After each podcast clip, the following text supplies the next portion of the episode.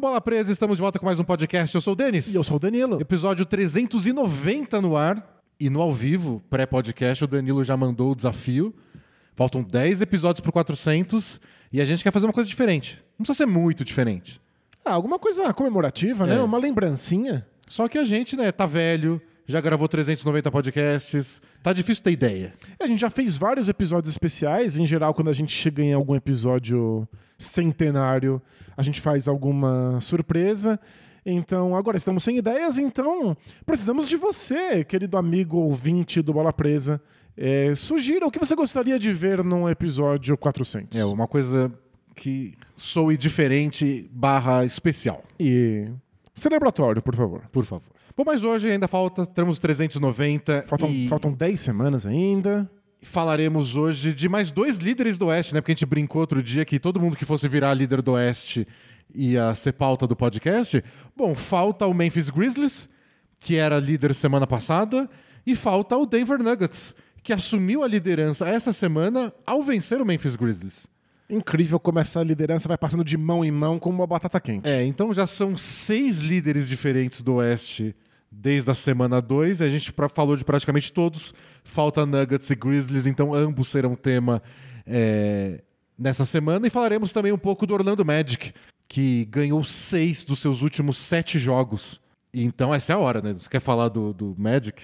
É, eu tô Vamos eufórico que a gente vai poder falar um pouquinho do Paulo Banqueiro, porque a gente não sabe quando a gente vai ter outra oportunidade dessas. Falar, eu, eu vou falar do meu otimismo em relação ao Orlando Magic.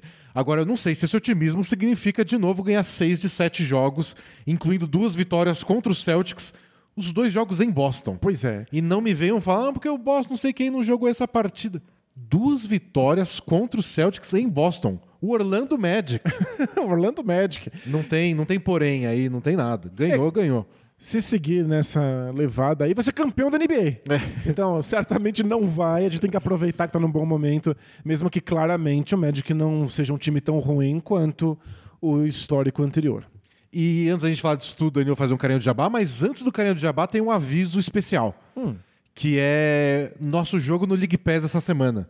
Porque é diferente, a gente faz todo sábado um jogo lá no League Pass, mas essa semana não tem jogo sábado.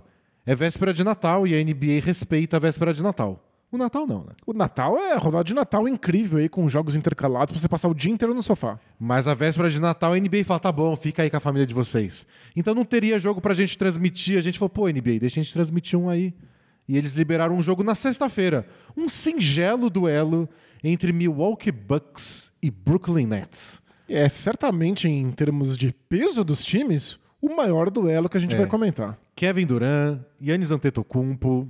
Vamos relembrar durante a transmissão do famoso jogo do tênis, que o Durant pisou na linha. Já tem rivalidade e o Nets está em excelente fase. Os dois times estão bem. O, o Bucks está bem desde que começou a temporada, né? Então vai ser muito legal acompanhar. 11 da noite. Se você assina o League Pass, vai lá curtir com a gente. Se você não assina, considere assinar ou considere comprar o jogo avulso. Entra no aplicativo da NBA, dá pra comprar o jogo isolado e curtir a sexta-noite com a gente. Lembrando que sempre aparece lá uma transmissão em português do Bola Presa. Às vezes aparece bem em cima da hora, então você tem que ficar ali lá de olho esperando a transmissão surgir. Mas sempre aparece e a gente sempre tá lá, inclusive conversando com vocês, porque a gente conversa ao vivo com a hashtag NBA Bola Presa lá no Twitter. Boa. Agora posso carinho de jabá. Boa. Rápido, porque eu me empolguei aí nessa, nessa propaganda do League Pass. A gente é um blog, bolapresa.com.br, tem muito conteúdo e conteúdo exclusivo para quem é assinante. Assine o Bola Presa, o link tá na descrição do podcast ou do vídeo. Você tem acesso a textos, vídeos e podcasts especiais. Nossa, foi bem sucinto, né? É, você me colocou numa situação a, gente, complicada. a gente pode começar a vender anúncios de 30 segundos. Que eu achei que a gente nunca ia ser capaz de fazer, mas acho que dá. Eu sou capaz se você gastar todo o resto do tempo do Carinha do Jabá falando sobre Bucks e Nets. É verdade. Mas compreensível, perfeitamente compreensível. E você falou que toda semana tem coisa nova. Saiu coisa nova essa semana, o nosso Both Things Play Hard. Uma hora aí só respondendo perguntas que os próprios assinantes fizeram. Então, se você quiser saber nossa opinião sobre a final da Copa do Mundo, a gente respondeu nesse É podcast porque verdade. foi que nos foi perguntado. E se você tem qualquer dúvida que você gostaria que o Bola Presa respondesse e pensa, eu nunca vou ser escolhido numa pergunta do Bola Play Hard aqui no, no podcast regular, a gente responde todas as perguntas dos assinantes todas, todos todas. os meses. E dá até pra mandar anônimo se você quiser. Se quiser ter um tema aí cabeludo, A gente lê lá no especial para assinantes. Boa. Bora falar de basquete? Bora!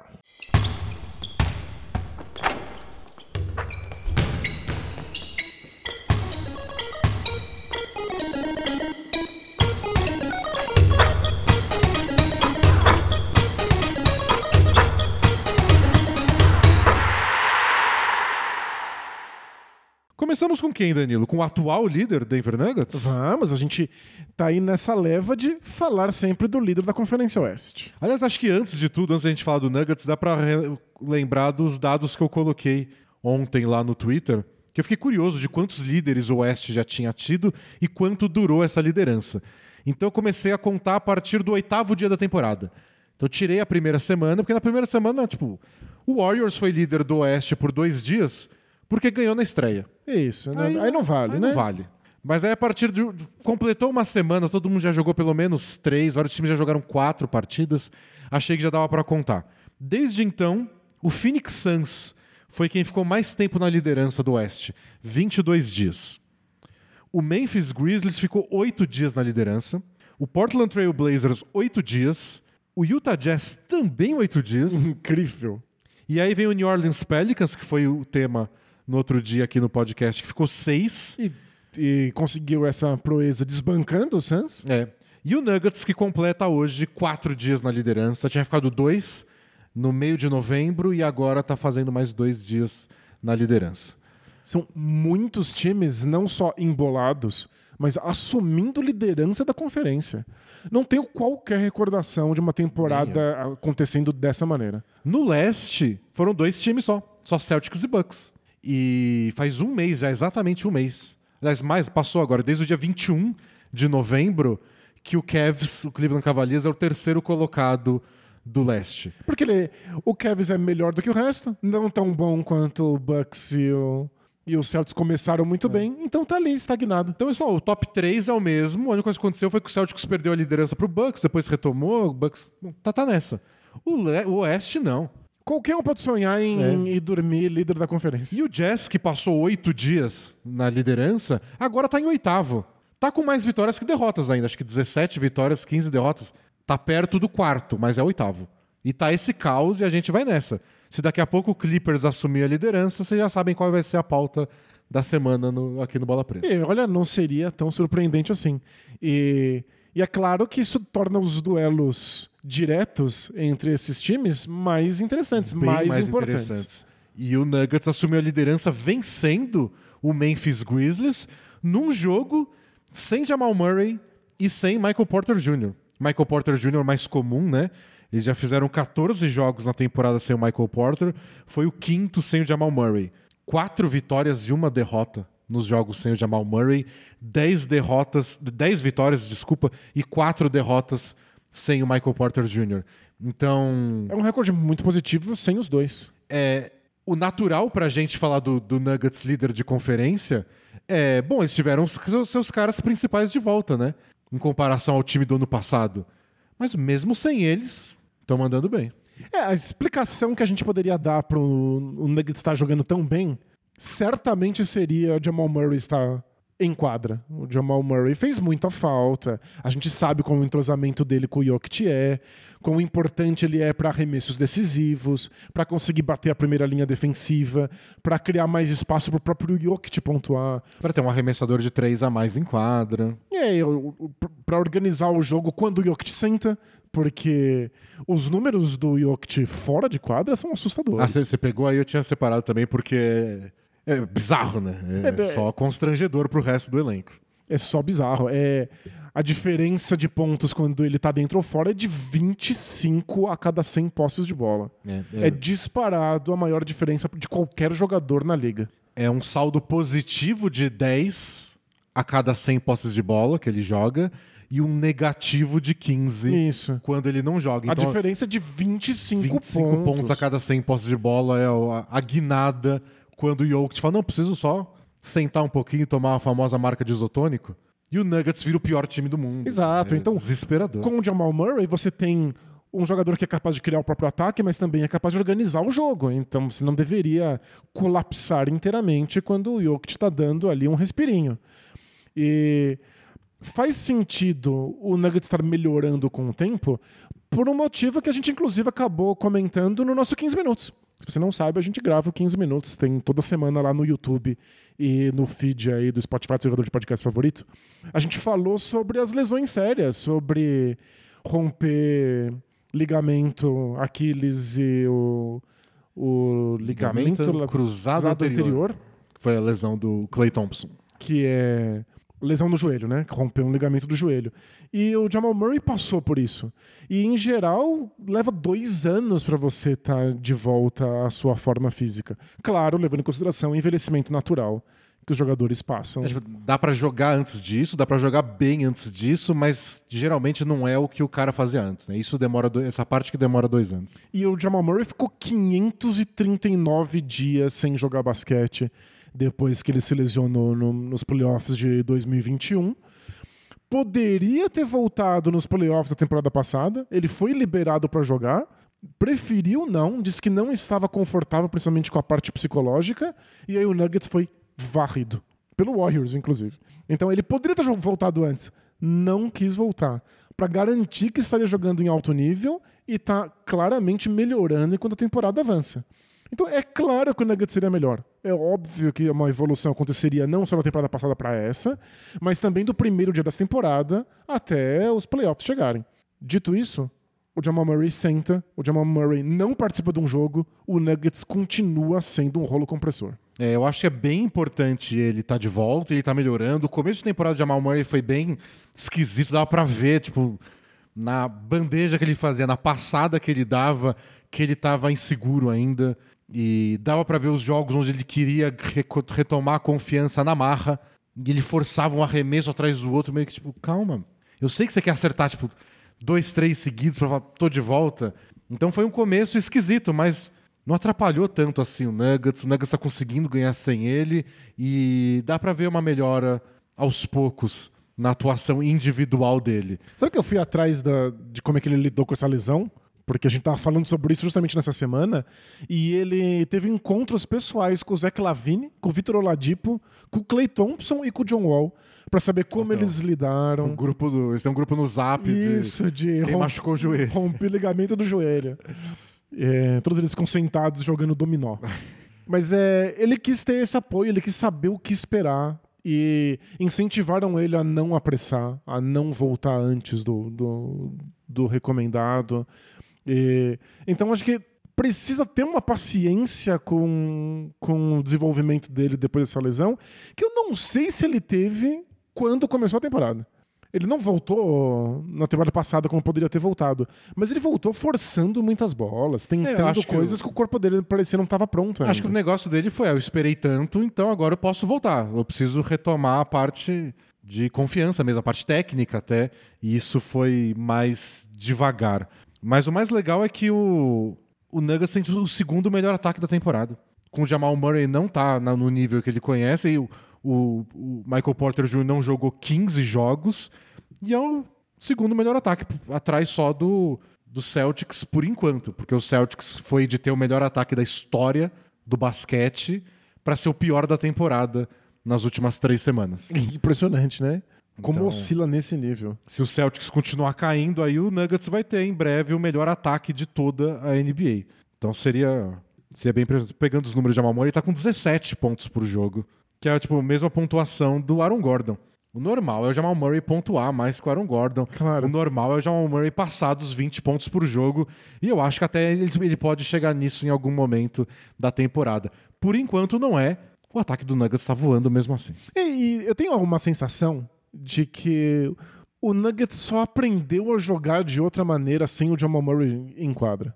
É, o Jamal Murray passava muito mais tempo com a bola nas mãos antes da lesão dele. Ele resolvia muito mais coisas sozinho e o Nuggets só não funciona mais desse jeito. Eles funcionam mais alimentando o Jokic o tempo inteiro. E deixando que ele decida e que os outros jogadores se movimentem. Então a gente tá vendo mais lances em que o Jamal Murray se movimenta sem a bola e o Jokic alimenta ele, encontra ele nos lugares certos da quadra. Então faz mais sentido ele ter uma pontuação menor. Ele tá pontuando mais próximo do Aaron Gordon. Mas quando for necessário, a gente sabe que o Jamal Murray é capaz de criar um arremesso. E foi É, até é curi- pra momentos de, de susto, né? Quando a temporada começou, os números do Jokic em comparação às últimas duas temporadas que ele foi MVP estavam diferentes em termos de arremessos tentados por jogo. Ele não estava mais arremessando nenhuma bola de três nas primeiras semanas da temporada. E aquele usage rate, que, né, que mede o quanto um jogador está participando do ataque, tinha caído em relação aos últimos anos. Parecia um Jokic começando a temporada é, um pouco mais devagar, porque nos últimos anos ele parecia exausto nos playoffs. É verdade. E falando, já que meus companheiros voltaram, é, eu vou pegar mais leve, eu não vou arremessar tudo, joga mais os outros. E o Nuggets não começou tão forte assim. Nas últimas três, quatro semanas, os números do Jokic voltaram ao normal, da- normal do eh, Jokic MVP, e o Nuggets começou a ganhar de novo. O ataque deu um salto de, de, de aproveitamento, eles embalaram várias vitórias seguidas, são líderes do Oeste. Então é legal a gente ver o melhor do Jokic, é legal ver ele fazendo o quê? 40 pontos, 27 rebotes, igual ele fez contra o Hornets, mas parece que não era o plano no começo da temporada. Ele fazer, ele ter que fazer tudo isso. Mas já que é pra fazer, fica em primeiro. Não fica em quinto igual ano passado. É, porque o Jokic pode ser aquele jogador que ele era quando ele chegou na NBA. Era um jogador muito mais voltado pra distribuir a bola do que pra pontuar ele mesmo. Ele passava uns jogos em que ele tentava um arremesso. Era até desesperador. Ele pode ser esse jogador, ele tá confortável com isso. Ele tá dentro dessa escola do basquete europeu que não se importa de não estar pontuando nem forçando bolas. É que o Nuggets é pior assim. E é, é curioso como tem alguns estilos que só funcionam menos na NBA. A NBA precisa muito que o jogador que está tocando tantas vezes na bola também pontue. Seja um- uma ameaça para que os defensores tentem pará-lo, para que ele possa encontrar os outros companheiros com mais espaço. Deu certo é, na vitória contra o Grizzlies, que eles assumiram a liderança. O Jokic fez os 13 pontos, acho que foi, foi, um placa, foi uma pontuação bem baixa, mas... É, foi o, o jogo, o campanha presidenciável dele, né? Que ele foi Ah, é 13 verdade. pontos, 13 rebotes, 13 assistências. E né? um plus-minus, o saldo dele foi de mais 13. Então. já foi a eleição, Jokic. Não Chega, precisa, Jokic, não chega. precisa mandar recado, já tá, tá ganho. E, e eles ganharam do, do- um grande adversário, com o Jokic fazendo 13 pontos, sem o Jamal Murray, sem o Michael Porter. Acho que foi o. Acho que foi o sonho molhado do Michael Malone, do técnico do time. Porque o Jokic não precisou arremessar tanto, o Jokic não precisou pontuar tanto. Não foi só porque um outro jogador pegou fogo e fez 40 pontos. Todo mundo participou e eles seguraram o Grizzlies a 91 pontos. Foi, segundo o próprio Michael Malone, a grande atuação defensiva deles na temporada. Que é o ponto fraco desse É, time. A defesa fa- deles é atroz. Eu falei que a- foi o segundo melhor ataque, é a 25 defesa. Uhum. Então, bem, bem ruim. E a mensagem do Michael Malone na entrevista pós-jogo foi: a gente mostrou que a gente pode fazer. Agora a gente tem que fazer todo dia. Porque facilita a, a vida. É, então, ó, a gente é capaz de ter um grande jogo defensivo? Que bom. A gente é capaz de ter vários jogos bons defensivos em sequência? Vamos descobrir. Mas aí a gente pensa: será que não é uma coincidência feliz, assim, que a grande atuação defensiva deles é sem o Jamal Murray? É sem o Michael Porter? Dá pra ter essa grande atuação defensiva com esses dois caras em quadra? Nenhum dos dois são conhecidos por isso. É, e, Longe claro, disso. E sempre tem uma dificuldade de que você tem que montar um esquema defensivo que en- envolva o Jokic. E ele melhorou muito defensivamente desde que chegou na NBA. É, ele claramente mostra mais esforço. Ele tenta. Mas ele tem limitações do corpo, da mobilidade, da velocidade. Vai ser sempre sofrido fazer uma defesa impecável se o Jokic está presente. E como a gente viu, ele não pode sentar um segundo, né? É, minha questão com o Jokic na defesa, é, especialmente pensando em playoff, nem tanto temporada regular, embora seja um problema na temporada regular, é a falta de versatilidade. Então, Ele não pode trocar e ficar marcando um armador no, no perímetro. o o Michael Malone não pode se dar o luxo de, no meio de uma série de playoff, falar: "Hum, contra esse time é melhor a gente fazer uma troca de marcação toda quarta luz. Com o Jokic não funciona. Não funciona. É fazer um drop muito agressivo de deixar o Jokic embaixo da cesta. Ele não é bom nisso. Não, ele, não- ele realmente não é bom é nisso. contra-intuitivo, porque ele é mais. Ele parece mais pesadão, mas não é, não é assim que ele joga bem. Ele joga melhor marcando mais alto. É, o Nuggets deixou de ser uma das piores defesas da NBA na temporada passada quando o Jokic parou de fazer esse drop profundo, de recuar para a cesta.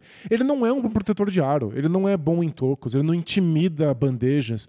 Ele é melhor quando ele assusta, quando ele pressiona e depois volta pro garrafão. E o que aconteceu quando ele tentou fazer isso nos playoffs contra o Warriors?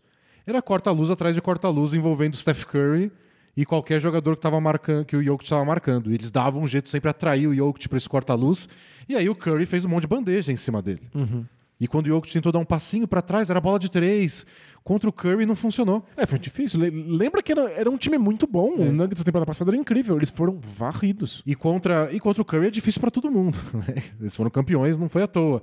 Mas o Nuggets pareceu sem uma resposta aceitável para diminuir o ritmo. E o Jamal Murray não é essa resposta. E passa pela versatilidade do, do, do Jokic na defesa. Então, eles resolverem a defesa é, parece que é a chave para o quão longe eles podem ir nos playoffs. Eu sei que dá para ter sorte também. Tá todo mundo muito pau a pau. É momento boloteca. Tá é. um bolo, tá um Ai, bolo no Oeste. Deus.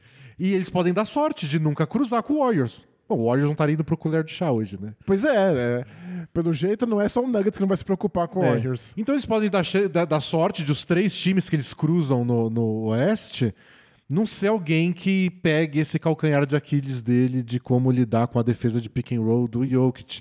Mas olha, é, se eles tiverem alguma resposta, seria ótimo. É, se eles tivessem uma defesa que ajudasse pro Jokic não ter que marcar 40 pontos numa partida seria realmente fundamental. Como o Jokic é um desses jogadores muito monopolizadores e numa posição em que você sofre um desgaste maior físico, porque tem muita trombada, é, você tem que defender caras muito maiores, muito mais agressivos. O máximo que você puder poupar o Jokic o máximo que ele puder não ser desgastado. É. Isso envolve, claro, uma defesa melhor para que ele não precise pontuar com tanta frequência. E o banco melhor, os problemas que a gente trouxe aqui. Né? E a gente está falando de números completamente históricos para o Jokic e que não, a gente não pode celebrar com tanta alegria, porque fica essa dúvida de se ele deveria estar tá tendo que fazer tudo isso para vencer jogos. É, ele é só o terceiro jogador na história da NBA a conseguir uma partida com mais de 35 pontos, 25 rebotes e 10 assistências. Junto com o Will Chamberlain, que fez isso não vale. oito vezes, vale, né? Então, vale. bocejo, bocejo, né? O Will bocejo Chamberlain e o Elgin Baylor. E eu sei que dá para fazer recordes bizarros com soma de qualquer coisa. É, o único jogador a fazer 7 pontos, 14 turnovers, 3 tocos de costas. Numa terça-feira à tarde. É. Né? Mas a gente está falando aqui de números realmente históricos, de uma combinação de produção ofensiva e defensiva que a gente viu pouquíssimas vezes em toda a história da liga. O Jokic está jogando num nível que é, é, é, meio difícil inventar uma historinha, uma narrativa que deu MVP para outra pessoa. Não seria, não seria absurdo, pelo nível que ele está jogando, ele ganhar o troféu pela terceira vez seguida. Que é uma coisa que. E se o Nuggets ficar mesmo em primeiro do Oeste? De novo, você ganha dois jogos seguidos ou perde, tudo muda, mas hoje é o líder, é um argumento a mais ainda. Yeah, acho que a última vez que alguém ganhou o MVP três vezes foi o Larry Bird. É, é uma coisa que não acontece. Existe um desgaste da história, da narrativa. É, do, do cara que já votou e duas vezes nesse cara e agora quer votar em outro. É, pensa que jogadores que dominaram a NBA nos últimos anos não conseguiram esses três prêmios. Hoje. Tipo, quando acho... o Jordan jogava, todo mundo concordava que o Jordan era o melhor jogador todo ano. Mas não. Mas o time dele. O Charles Barkley foi é... tão mágico. E o time dele é tão bom, né? É. Mas o Jokic fica fazendo aí mais de 35 pontos, 25 rebotes e assistências um punhado de vezes e não tem como tirar esse prêmio da mão dele. É só pra gente entender qual é o tipo de impacto histórico que ele tá tendo. E ele não deveria ter que produzir tanto assim. O time é melhor do que isso. Tem jogadores que poderiam estar tá assumindo mais essa responsabilidade. Eu acho que dá para louvar o fato de que o, o, Jamal Murray não carrega mais tanto a bola, de que ele se movimenta mais sem ela, e que ele se ajustou a como o Nuggets aprendeu a jogar na temporada passada. Talvez não seja tão bom assim. É, não, eles precisam daquele Jamal Murray que fazia, que fez 50 pontos nos playoffs contra o Utah Jazz. É. Eles precisam desse cara nos playoffs. Eu vi, vi, vi muita gente elogiando o Jamal Murray por estar tá aceitando esse novo papel Não sei se é bom coletivamente pro Nuggets que o Jamal Murray não exerça um papel de mais, Mais liderança, protagonismo, né? de mais produção mesmo. Eu também acho. Eu acho que é- as coisas que podem decidir a vida do Nuggets nos playoffs são isso. É é a capacidade de Jamal Murray de decidir partidas igual ele decidiu naquela vez que eles foram na final de conferência na bolha. Contra o Clippers, contra o Jazz, que ele botava a bola embaixo do braço, começava aquele pick and roll. O desesperador do pick and roll dele com o Jokic, que eles faziam exaustão nos playoffs, é porque você não podia dar espaço para nenhum dos dois. É. Era um cobertor curto eterno. Essa era a dificuldade. Então, se você consegue ignorar um pouco o Jamal Murray, é, é pior. Ele tá com 33% de aproveitamento de três pontos, Jamal Murray. Não, é baixíssimo. Tem que ser mais. Por outro lado, sabe quem tá com 46% de aproveitamento de três pontos? Chega. Quem teve os Caldwell Pope. Olha Essa só. troca realmente eu achei que Valeu a pena, valeu né? a pena. Eu acho que ele não resolve a defesa do time sozinho. Claro, mas, Ele não é esse nível de defensor. mas ele certamente é um bom defensor se você colocar jogadores adequados É. ao lado dele. faz o trabalho dele na defesa, raramente comete um erro que compromete, que, que seja comprometedor para outros jogadores, pro, pro time, e acerta as bolinhas de três dele. É. Nossa, e tudo que eles nível- precisavam. Perfeito. Eu acho que precisavam mais do que. Eu sei que custou o Montemorris, que era um bom reserva e que ajudava o banco do, do Nuggets, mas melhor que o Will Barton, pelo menos as últimas versões do Will Barton. Tô bem feliz com o Caldwell Pope lá acertando 46% de bolas de três pontos. E é tão bom pro Nuggets ter só mais um arremessador. Cria tantas linhas de passe. E aliás, eu tô aqui falando que seria bom pro Nuggets Jamal Murray assumir mais responsabilidade e marcar uns 50 pontos, mas falo isso como analista frio calculista, sem coração. Porque pro Danilo, espectador que quer ver o basquete mais bonito possível, Jamal Murray nem estaria nesse time pra mim. Porque ver todas as posses de bola passando pelo Jokic e ele inventando os passes mais absurdos do mundo é só um deleite. É, e ainda mais jogos, igual esse jogo contra o Grizzlies. Eu achei que o Grizzlies não mandou muito bem na agressividade que eles botaram a marcação do, pra cima do Jokic. dá muito tempo pra ele pensar. Você dá. Se você quer dobrar sempre na marcação, você dá muita chance dele começar a distribuir passe. E ele começou a envolver todo mundo. E de repente o time inteiro tava jogando bem. É, E eu Passe preferi. sem olhar, passe por baixo da própria perna. Foi um, parecia espetáculo de futebol. Eu eu preferi a abordagem que o próprio Warriors fez nos playoffs da temporada passada, que é. Não, a gente vai marcar no mano a mano. Isso é, marca todo mundo no mano a mano pro Jokic ter menos opções de passe e deixa ele marcar 50 pontos. A defesa do Warriors, claro, boa, ligada. Então, quem se movimentava para ficar livre para um passe do Jokic não ficava livre. O Jokic não tinha muita opção de passe e tinha que ir lá batalhar por cada ganchinho. O Draymond Green conseguia marcar ele realmente 48 minutos por jogo? Não. Não, mas ele não deu 15 assistências. É, né? não tomava 50, 60 pontos, que é o Draymond Green ainda, né? O Kevin Claro. Looney também fazia um trabalho decente, marcar o Jokic não é fácil. E você não dava os passes. Eu achei que o Grizzlies, que a gente vai falar deles daqui a pouco, ótima defesa, mas tentou ser ótima, ótima defesa na base da agressividade. Acabou dando espaço. Jokic com espaço, é isso aí que você falou. É um deleite. Não, É só, é só maravilhoso de ver. É um basquete que parece vindo dos nossos sonhos. É, é inacreditável. E duas coisas pra fechar. Nuggets, o número que eu peguei aqui do Jamal Murray, as últimas temporadas dele, 37% de aproveitamento de 3, aliás, 38, depois 37, aí caiu pra 34,5 em 2009 e 20, 2019 e 20. Aí na temporada que ele se machucou, ele tava com 40% de aproveitamento, Pois é. máximo da carreira, e aí agora tá com 33. É, Ele nunca foi um especialista, mas ele tinha arremesso acima da média. É, e tava no melhor ano da vida quando se machucou. É, não, é só muito cruel. Para as expectativas do, do Nuggets foi uma- um banho de água fria. Porém, pro basquete arte, pro basquete moleque, pros prêmios de MVP do Jokic foi excelente. E o último comentário, a gente falou muito da defesa. O Michael Malone fez mudanças para esse jogo contra o Grizzlies, o último deles, pensando em defesa. O Christian Brown, o novato, foi titular, marcou o Jamoran, marcou bem o Jamoran, até ele for- forçou vários turnovers. E é legal a entrevista pós-jogo do Christian Brown, que falou: Não, acho que a gente marcou bem o Jamoran, acho que eu consegui né, fazer o que deu. Ele pegou a ficha do jogo, falou, ele fez 35 pontos. 35? E- e Isso é marcar o Jamoran bem. Se ele cometeu 7 turnovers enquanto fez esses 35 pontos, tá ótimo, menino. Você fez um bom trabalho. Para um novato ainda tá é, ótimo. só de amor, né? O problema é quando você deixa jogador de time mequetrefe fazer tanto ponto. É. Eu acho que o grande problema do Nuggets nessa temporada é que eles dominam o jogo por completo. Eles ditam o ritmo, eles fazem o que eles querem, eles abrem larga vantagem no placar e aí parece que você pode descansar. Parece que você pode dar uma respirada. E eles deixam todos os times voltarem. Eles não seguram nada. E tem Nada, essa, né? A quantidade de O time que volta senta- no quarto período. O Jokic senta dois minutos, já cai a diferença. Nada é sustentável.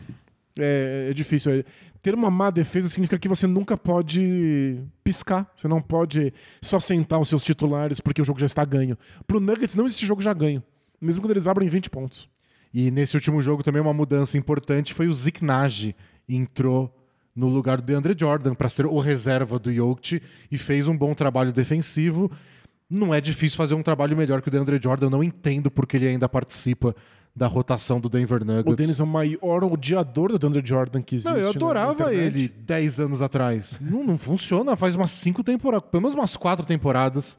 Desde que ele foi pro Nets, não, tem explicação pra ele estar Tem jogando. uma explicação, né? Eu vejo muita gente no, no Twitter que, coleta, que faz coletânea dos momentos em que ele é um excelente companheiro ele de é um equipe. amigo, né? Ele é um amigo. Ele é o. É o que o pessoal fala do Daniel Alves, né? Quando ele foi convocado. Ele, Não, é, um- mas ele toca bem ele é pra mó legal, né? ele é o cara que agita, que une a galera. É, bom. Pelo jeito é isso que o DeAndre Jordan faz. E o cara chama Zik Naj. Força nominal colossal dessa. Aí, um aí eu queria falar disso também, porque diz respeito a mim. É. O Nuggets tá numa sequência boa, né? Ganhou cinco dos últimos seis jogos. Contra Blazers, um dos times que já foi líder do Oeste. O Jazz já foi líder do Oeste. Ganhou de Wizards e Hornets. Ganhou do Grizzlies. E a única derrota pro Lakers. Vai saber por quê. Aí o que aconteceu? O né? Lakers fez uns 20 mil pontos de contra-ataque no jogo. O Nuggets desligadão na defesa e acabou perdendo pro Lakers. É a única derrota nessa melhor sequência do Nuggets na temporada. Bom, Vai, vai entender. vai entender. Fala do Menfão. Bora! Menfão que chegou a liderar o West por um tempo, perdeu essa pro Nuggets, mas ainda está bem. Teve, teve tava numa sequência boa também, né, de, de vitórias. Chegou a ganhar do Bucks por 40 pontos de diferença. Atropelou. Parecia que era, um- era o grande jogo da rodada no League Pass. E foi só uma surra. E o Grizzlies falou: não, não, vai ver outra coisa. Aqui acabou já. Segundo quarto, aqui já acabou. Não, mas o Bucks vai, vai responder. Vai responder porcaria nenhuma. É, e não, não, não tinha Antetokounmpo descansando, não, não tem nenhuma grande desculpa aí pra eles usarem. O Grizzlies está com 19 vitórias, 11 derrotas, é exatamente a mesma campanha do Denver Nuggets, mas aí no desempate estão tá em segundo. E estava com sete vitórias seguidas, e aí perdeu duas, né? Perdeu pro Thunder, sem Shea Gildes Alexander, e aí perdeu em sequência essa que a gente acabou de citar pro Denver Nuggets. Então é, é uma boa fase no geral. Com alguns tropeços. Dá pra dizer que ganhou sete dos últimos nove jogos. Perfeito. Mas são duas derrotas seguidas. De qualquer forma, é um timaço e sábado enfrenta o Phoenix Suns. Aliás, ou é sexta, acho que é sexta-feira pega o Phoenix Suns. Boa. Ou seja, é é mais um desse, dessa leva de confrontos diretos de times que já foram líderes e estão se enfrentando. Do bolo do Ah! Oeste. O Denis tá babando por esse patrocínio, amigos. E aí, a Bolotec está com bolos especiais de Natal. Se nem, nem, nem pagaram pra você dizer isso, Denis. Você tá se vendendo por absolutamente nada. É. É Eu só- tenho, eu tenho é que me só valorizar, paixão né? Eu tô me que humilhando. Tô me humilhando aqui. Eles nem te notam no, no Instagram. Eles nem te dão moral. É aquela a menina na escola que está apaixonada e ela só te manda fazer o dever de casa dela. Isso. E você acha que tá Você precisa de mais Arrasando. autoestima do que isso. Tenho certeza que você vai encontrar outros bolos melhores. Melhores não. Mas tem outros bolos. Isso, isso- isso é o- fato. É o que todo adolescente diria. Mas não, o legal dessa sequência do, do Grizzlies e deles terem chegado à liderança da Conferência Oeste é que eles fizeram isso sem nunca estarem completos. É um time com um quadrilhão de lesões diferentes. Quando que o Grizzlies esteve comple- completo nos a gente últimos A anos? gente nunca viu, né? Nessa temporada, eles passaram bastante tempo sem o Desmond Bain, que é o Clay Thompson de Memphis. É essencial para esse time, excelente defensor e um dos melhores arremessadores da NBA. É, sem o Dylan Brooks, que faz absolutamente tudo, inclusive comandar o ataque quando o Jamoran senta. E sem o Jaron Jackson Jr., que além das bolas de três pontos, é provavelmente o único protetor diário que esse elenco tem. E olha, faz muita diferença. Então, eles passaram vários jogos sem esses três jogadores, sem um ou sem outro, em combinações diversas, e mesmo assim eles dão um jeito. Lembrando que eles passaram também um tempinho sem o Jamoran. Que isso Então. eles já estão acostumados, né? Porque isso eles já fizeram na temporada passada com honrarias. Dos 30 jogos do Grizzlies na temporada, o Jamoran jogou 25, então desfalcou em 5. O Jaren Jackson jogou em 14, então não chegou nem na metade. O Desmond Bain jogou só 12, se machucou já faz um tempo. Então. Até o Steven Adams, que nunca fica fora, não jogou 3 jogos. O Dylan Brooks perdeu quantos? O Dylan Brooks perdeu 3, ele jogou 27 dos 30 É jogos. que foi nessa sequência aí. Então, tem sempre pelo menos um fora. E às vezes são lesões mais extensas. Temporada passada foi de, o, o Jaren Jackson Jr., dessa vez está sendo o Desmond Bain. E, e você olha os números do Grizzlies, é o time do ano passado. O perfil de arremesso, o tipo de arremesso que eles dão, é a mesma coisa. No que eles são fortes, rebote ofensivo, é igual a temporada passada. Onde eles estão na tabela? Segundo do Oeste, igual a temporada passada. Pois é, eles estão repetindo exatamente a mesma receita. Jogando com desfalque igual a temporada passada. Então, a no- aquele nossa, nosso receio de um time tão jovem conseguir uma Será que campanha aí que. Não é um soluço? Será que vai dar um passo para trás? Porque outros times no Oeste também estão crescendo. Não. Até agora, ó, tá tudo. Os números do Jamoran são bem parecidos com os do ano passado, o que é um ótimo sinal, porque os números são espetaculares. É, porque você pode dizer que o time não evoluiu. Não, nenhum desses jogadores que a gente está listando aí, que são jogadores muito bons e muito importantes e muito jovens, deu um grande salto. Mas o ponto é, não precisa. Eles já precisa estavam muito mesmo- bem. É o mesmo nível em que eles estavam no auge deles na temporada passada, é o suficiente para colocar eles eventualmente na liderança da conferência. O medo era dar o passo para trás. Porque se você evolui muito do que eles estavam jogando, bom, dá, dá o caneco para eles. Não, pois é. E, de verdade, a gente viu vários times passarem aí pela liderança, né? É O, o, o bolo. Mas a gente tá vendo como todos eles sofrem com lesões e passam por momentos complicados. O Suns parecia que ia passar a temporada inteira na primeira colocação. Acho que é, a minha Foi- sensação Foi a primeira grande sequência de vitórias da temporada. e, e a sensação era de que era o time mais descolado dos outros. Eles estavam realmente dominando. É isso. Lesão no Chris Paul, depois lesão agora no. A do Devin Booker, No Devin eles não Booker. conseguiram lidar. Né? E A só do não- só Aiton até que eles continuaram ganhando os jogos. Teve o Aiton também, é O do- verdade. O Booker, foi, foi um pouco tempo do Aiton, mas... E o, o Chris Paul, os anos estão chegando, ele não tá mais conseguindo segurar um ataque, especialmente sem o Devin Booker. E eles não dão conta. O Grizzlies, tô fazendo uma previsão aí, a, a, abraço KTO. Tem tudo pra acabar a temporada em primeiro lugar na Conferência Oeste. Porque os outros times vão ter os seus engasgos por conta de lesões. O Grizzlies não liga. É um tipo de basquete que a gente já viu muitas equipes tentarem, muitas equipes sonharem, de vamos ter um monte de jogadores medianos. Todo mundo faz um pouquinho de tudo, todo mundo é parecido, todo mundo é bom na defesa, todo mundo dá um jeitinho no ataque. E com a diferença de que tem o Jamoran. E, e essa sequência de duas derrotas deles, maior sequência de derrotas da temporada. Eles Já não, tinha acontecido mais uma vez. eles não perdem por muito tempo, né? Então acho que faz muito sentido sua previsão deles acabarem em primeiro do Oeste, porque tá sendo um time mais regular que os outros. Deu essa vacilada agora, vamos ver como eles lidam com essa sequência deles, porque é, fácil não é, né? Eles pegam o Suns na sexta-feira, depois é o Warriors, Suns de novo, depois é o Pelicans na semana que vem, mas até agora tá sendo um time bem regular. E, com, se, e se o Jamoran não perder tantos jogos, melhor ainda. E lembrando, regulares muito bons, apesar das lesões e apesar dos pesares que vão acompanhar esse time pelo jeito para sempre, como por exemplo os lances livres. Se você leva em consideração a, a mira deles e o volume de lances livres que eles cobram, eles são literalmente o pior time em lances livres de toda a NBA. 70% de aproveitamento como um todo e é o décimo time que mais bate É. lance livres. Então eles estão indo bastante e não estão ganhando pontos por lá. É nenhum time que bate tanto acerta tão pouco. Isso, isso é bem preocupante. É bem preocupante, é bem assustador e, de novo, não faz falta. Só deixa a gente imaginar qual é a margem de crescimento desse time. É, Acertar lance livre não é absurdo. É, eu fui ver isso, que eu tava achando os números bem parecidos com a temporada passada. Onde eles melhoraram? Tem alguma coisa onde deu um salto? Eu achei um dado que deu um pulo que chamou a atenção. Aproveitamento de bolas de três, mas não em geral. Da zona morta. Tem que é, cê- é tem de que- três muito importante na, na, na É, NBA. você tem que ser bem específico. Eles eram o 24 melhores da NBA na temporada passada em bolas da zona morta, agora em oitavo, com 40% de aproveitamento. Para um time que gosta de infiltrar, como o de Amoran, é importante ter esse espaçamento. É, mas o, o Grizzlies não é um bom time arremessando de três, é um time horroroso batendo lances livres. né? E é todas as coisas que eles podem melhorar. As bolas de três pontos já vão melhorar quando o Desmond Bain voltar. Vários outros jogadores do Grizzlies são bons arremessadores, eles só não têm consistência. Podem ficar mais consistentes. Pensando a longo prazo para playoff, são esses números que me assustam um pouco mais. De. Mas você não tem que ser um pouquinho melhor que isso nas bolas de três para brigar por coisa grande nos playoffs contra as melhores defesas?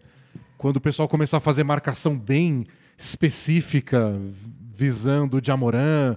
Tem algumas coisas que me deixam um pouco apreensivos, pensando, tipo, final de conferência, assim, para Claro, você não, tem, ganhar tem que pensar em coisa alta. aqui. pensar em ganhar as partes mais difíceis.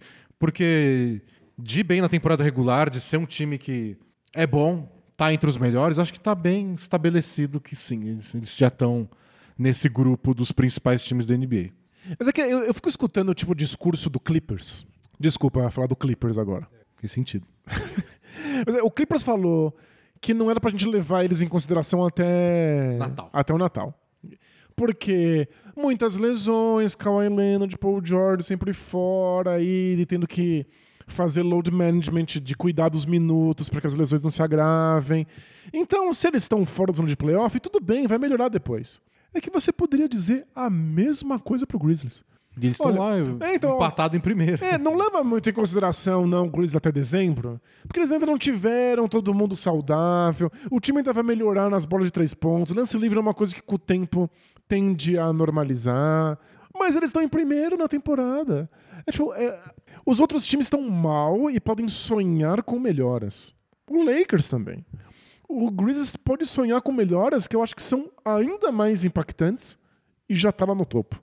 Então, difícil não, não se empolgar com o futuro do É, time. tipo, a defesa do, do Grizzlies é muito boa. Nos números gerais da, da temporada é a quinta melhor defesa do ano. A primeira, se a gente contar as últimas duas semanas. Tá? A melhor defesa. E muito a ver com o Jaren Jackson Jr. Tem um número bem legal do Jaren Jackson Jr. Quando ele tá em quadra, os adversários acertam 57% dos arremessos dentro do garrafão do Grizzlies. Quando o Jaren Jackson está em quadra, cai de 57% para 48%. Nossa, é muito impressionante. 10 pontos percentuais a queda só do Jaren Jackson estar com o corpo lá em Isso, quadra. é só desistir, só porque ele respira. E eu acabei de falar, ele jogou menos da metade dos jogos. Ele jogou. Me... A defesa melhor a 5 de Aaron Jackson, ele jogou menos da metade dos jogos e a quinta melhor defesa da NBA. Aí, imagina onde pode chegar. Então, se ele joga, se ele não se machucar mais, né? Que tem essa questão também, dá pra ele chegar na melhor defesa da NBA até o, o fim do ano. Brigar aí com o Celtics, que está melhorando, com o Cavs, que tem a melhor defesa hoje, com o Bucks, que tinha a melhor defesa até outro dia. Não vejo o, Buck, o, o Grizzlies nos seus melhores dias muito longe defensivamente desses, desses caras. E lembrando que o Celtics, por exemplo, recebeu de volta o Robert Williams, que deve dar uma ajuda na defesa deles. Por outro lado, o ataque desmoronou. É, eu não sei lá. Derreteu. Não, sei, não tenho muita explicação, não. Então, mas é que o, o espaçamento do time fica diferente. Eles estão acostumados a usar só arremessadores. Robert Williams não é um arremessador. O Jaren Jackson Jr. pode entrar em quadra e não atrapalha o ataque. Não, ele tem 37% de aproveitamento de 3 pontos. Então, é sério. É difícil não, não achar que esse time vai muito, muito longe. E, claro, celebrar esse processo de construção de elenco com tantos jogadores bons, tantos jogadores médios que conseguem contribuir em todos os lados. É, o Jaren Jackson não joga, o Brandon Clark é titular e joga bem, ou entra um dos novatos lá, o Jake LaRavia, qualquer um. E você bate lá, o Santi Aldama tá jogando mais tempo essa temporada, e você vê, tipo, ah, jogou bem hoje. Pois é. Tantos É times ver. tentaram isso. E é- é- não é fácil de fazer. Ninguém destoa. É. Impressionante. É um time muito estável, mesmo quando você vai pro fundo do banco. Eu gosto muito deles, acho que quando Desmond Bain voltar, a gente pode ver todo o potencial. Aí eu, tava- eu tô triste porque eu, eu tava achando que o Desmond Bain ia ser All-Star nessa temporada. é, de não vai, verdade. não vai ser. E não, só não deu, Sim. não, não deu tempo. Jogando 12 jogos até agora vai Não- ser difícil. Não deu tempo. Aliás, liberou pra votação do, do All-Star, só que eles mudaram, né? Você viu? Agu- a- Na temporada passada você botava hashtag não sei o que, você votava pelo Twitter mesmo. Uhum. E acho que eles se incomodaram com o Andrew Wiggins recebendo o voto de K-Popper. De gente que não sabe nem o que NBA é. É, e muito menos o Andrew Wiggins. e agora você tem que ir lá votar no aplicativo da NBA, igual no, no- na era paleozoica que a gente votava no site da NBA. Tem que ir lá no nba.com.br vote. Isso. E aí você vai lá e escolhe seus All-Stars. Você- pode votar no Desmond Bain. Ah, mas não. não... Voto popular não precisa de razão. É só coração? Só coração. Não, eu não, não- consigo. Sinto que estou traindo os meus princípios. E eu tenho uma preguiça de votar. Acho que faz, Mas- faz uns anos que eu não voto. Mas quando- sincero. Quando aparecer lá, último dia pra votar, eu voto. Aí eu compartilho no nosso Twitter quem que eu botei. Boa, boa. Espero que seja o Desmond Bain. e que tenha uma justificativa pra isso. Ele acabou de voltar, os últimos dois jogos dele. Foram incríveis. Vou ter que tirar esses outros jogadores aí. Mas sabe o que eu queria falar do Grizzlies pra terminar? Diga. A gente falou um pouco do Dylan Brooks. É, Eu tava pensando sobre o Dylan Brooks, né? Porque insônia. e eu sabia que ia ser o tema do podcast. E eu acho que o Dylan Brooks, pra mim, é, é como eu enxergo o Grizzlies. Pra mim, ele é mais o símbolo do Grizzlies do que o Jamoran. O Jamoran é o rosto da franquia, é a estrela, é uma máquina de fazer highlights. Mas acho que o Dylan Brooks simboliza tudo que é esse time em termos de a intensidade que ele joga, como ele marca, que ele é meio doentio e a parte que me incomoda mais, como ele é Descontrolado no ataque? descontrolado ofensivamente. Essa é, a palavra. Muito é obrigado. desesperador, porque às vezes ele é o responsável por criar as jogadas, por levar a bola da defesa pro ataque. E parece que ele simplesmente acelera e depois ele decide o que raios vai acontecer. É, fica meio claro que o Grizzlies não tem exatamente um plano ofensivo quando ele tá participando. Não, ele, ele é improviso total. Às vezes ele leva pro pessoal uns, uns duelos individuais e quer Arremessar na cara de dar uns gente, arremessos estilo, sei lá, Jason Tatum. Não, Tatum pode porque ele acerta, mas calma lá. E eu vejo que o Grizzlies é o décimo melhor ataque da temporada e falo, é, tá bom. Não sei se vai durar pra sempre essa parte. E não, não me passa segurança, porque tem muita loucura no ataque do Grizzlies. E a loucura do Jamoran é mais... Você já confia, sabe? É, ele dá um 360 no ar e faz a cesta. É o, é o normal. O resto do time, nem tanto. Mas não- é à toa que os piores momentos de Lon Brooks foram nos playoffs sem o Jamoran. É, porque ele fala, não, agora sou eu. Isso. é. E não, não é você, pelo amor de Deus, passa a bola. Tem tanta gente. Vocês pagaram caro no Tyus Jones pra ele ser o armador cerebral que vem do banco, o sexto homem, que organiza tudo. Mas o John Brooks deve ter alguma liderança lá por conta da intensidade dele, É. do nível de esforço que ele oferece. E ele marca mal bem. No jogo contra o Bucks que eles atropelaram, nossa, ele defendeu todo mundo super bem. E essa intensidade louca que gera contra-ataque, é um dos times que mais força turnover, é a cara do Grizzlies. Então tudo que ele faz eu acho a cara do Grizzlies. Mas nem tudo é algumas coisas da palpitação. É, às vezes sai, sai completamente do controle. É. O legal é quando você consegue juntar esse tipo de foco, de intensidade, de, de vontade de fazer melhor, com um direcionamento Ah. como aquele que a Lura consegue oferecer pra gente. Momento Alura. Eu no finalzinho eu peguei. Percebeu? No Percebeu começo eu achei que a gente não tava falando ainda Chega- do Dylan Brooks. Sentiu a brisa chegando. É porque na Lura você pode ver quais cursos se conversam ali. A Lura tem umas receitinhas de bolo de quais são os melhores dos mil cursos disponíveis. Não fui eu que falei de bolo agora. Pois é. Para você fazer e conseguir direcionar aí o seu aprendizado para áreas específicas. Então, se você quiser tentar aí uma nova área na sua vida, quiser entrar agora no mercado de trabalho, quer mudar completamente a sua vida profissional, a Alura é uma grande oportunidade. E se- pra você não ficar perdido com esse monte de curso, tem lá as receitinhas para você ir mais para programação, ir mais para administração, se- ir para programações diferentes. Se você for um caso, um espécime raro, tipo o Dylan Brooks, de ter sucesso no caos, fazer três cursos ao mesmo tempo e termina um, termina o outro depois de um mês, Também tá dá. bom, você também pode.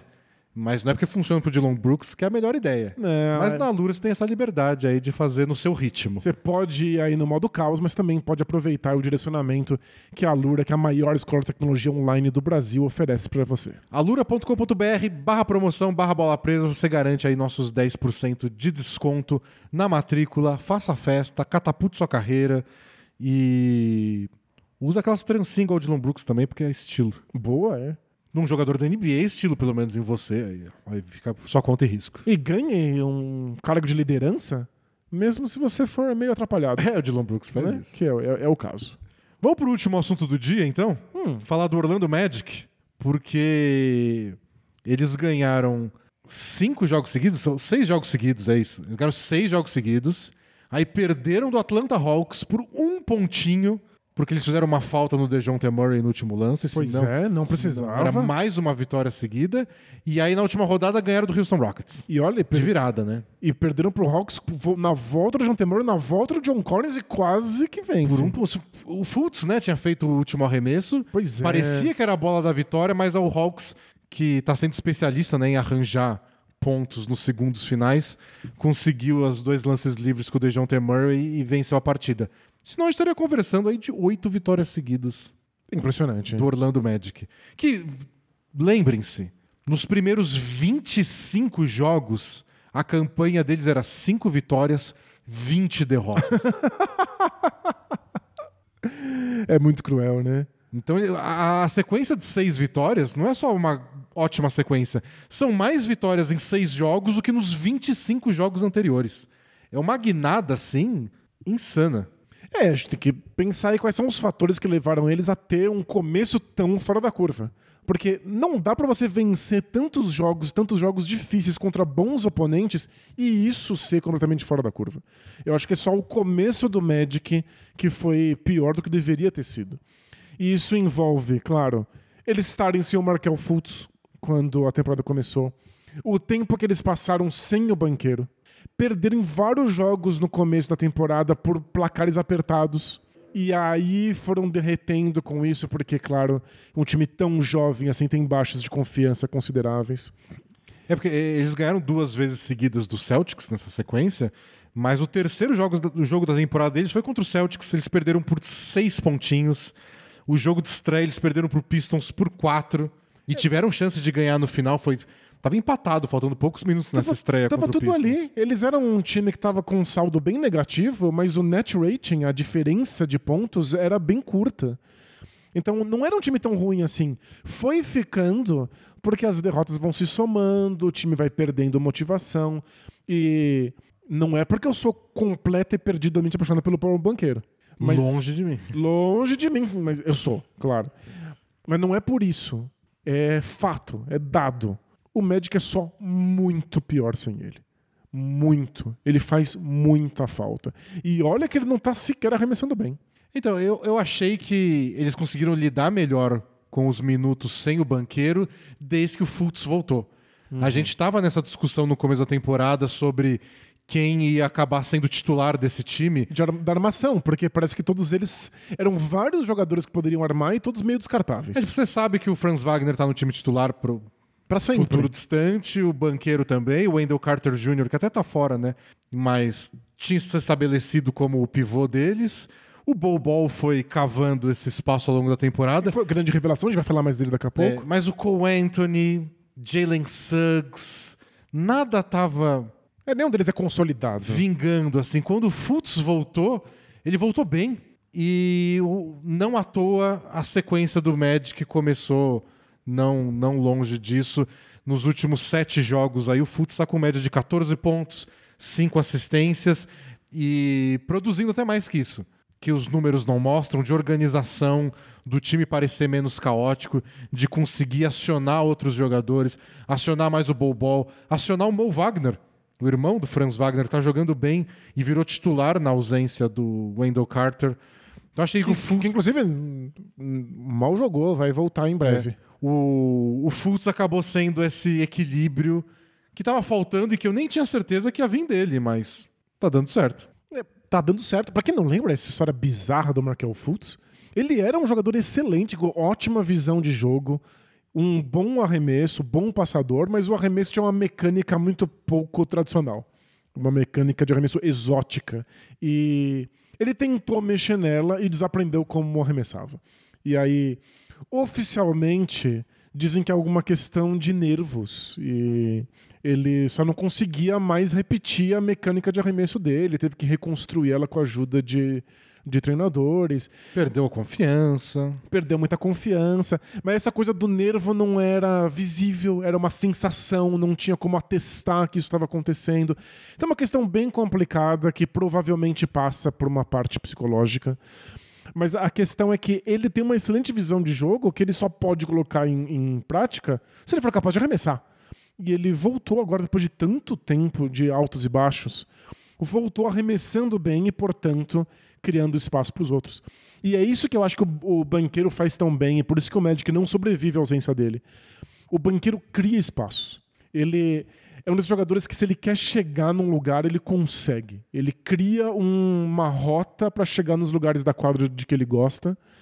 Ele tem excelente jogo de pés, finaliza com as duas mãos. Então a defesa está sempre em pânico porque ele vai conseguir um arremesso. É que o aproveitamento do banqueiro nesse momento não é bom. E tá com 31% de aproveitamento de três pontos. Ele tenta quatro bolas de três por jogo, acerta 1,2.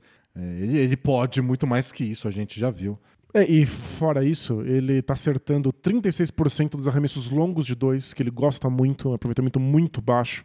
42% de todos os outros arremessos de dois que não sejam bandejas. Ele tem um bom aproveitamento nas bolas de dois, é quase 50%, só porque ele é excepcional quando ele está ali a menos de um metro da cesta.